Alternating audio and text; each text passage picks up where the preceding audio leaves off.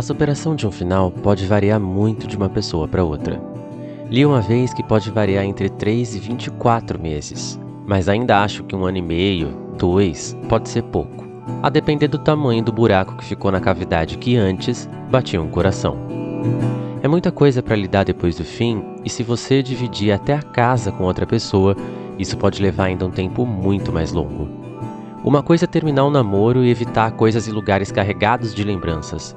Outra coisa é não poder escapar dentro da casa que vocês dividiram por muito tempo.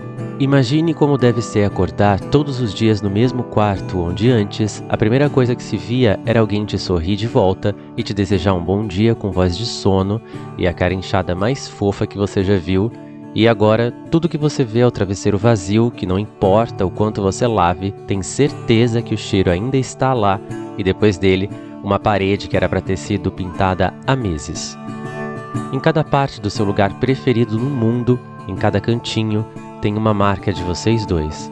Seja as marcas das mãos sujas na parede, sejam as marcas de noites de diversão, comida e sexo, o batente da porta onde ele se recostava com preguiça para escovar os dentes antes de ir trabalhar, o beijo de bom dia que não existe mais. É hora de um extreme makeover. Abrir as portas de um coração recém-partido pode não ser a melhor ideia de todas, mas uma hora vai ter que acontecer. Então por que não fazer isso logo e acabar com isso?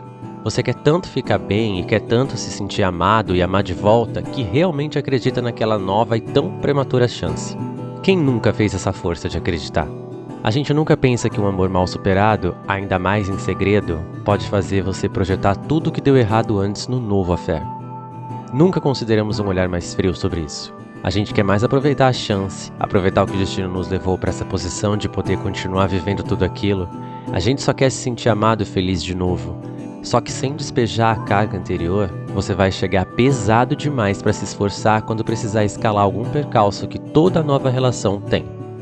A impaciência está mais presente, as exigências estão mais cegas e tudo ainda está tão à flor da pele que uma hora a bomba vai explodir. Mas quem liga para alguns poucos novos ferimentos? Tudo cicatriza, não cicatriza? Você se apaixona ou acredita que se apaixonou? Um novo romance começa. Tudo vai mais rápido do que você esperava, mas você decide que sim, vai dar uma chance para essa nova pessoa e para esse novo você. Quando você percebe, já está numa vida com outra pessoa. Quando você percebe, essa nova pessoa já está preenchendo os espaços e ofuscando as lembranças da anterior.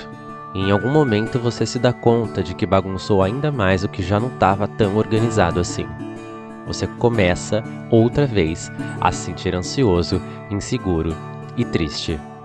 Não entende de primeiro o motivo de se sentir assim, já que esse novo grande amor da sua vida é tão melhor que o anterior, não é? É hora de partir. É hora de partir mais uma vez.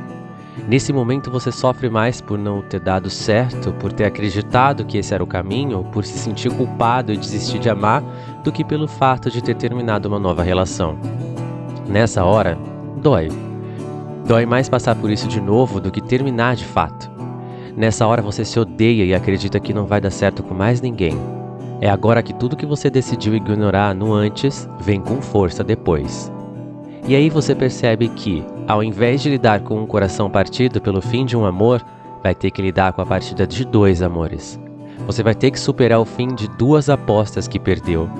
Nesse momento, você vai se odiar por ter perdido tudo por ter se forçado a acreditar numa nova chance sem sequer superar a outra. Você vai odiar ter magoado alguém por não ter se recuperado antes.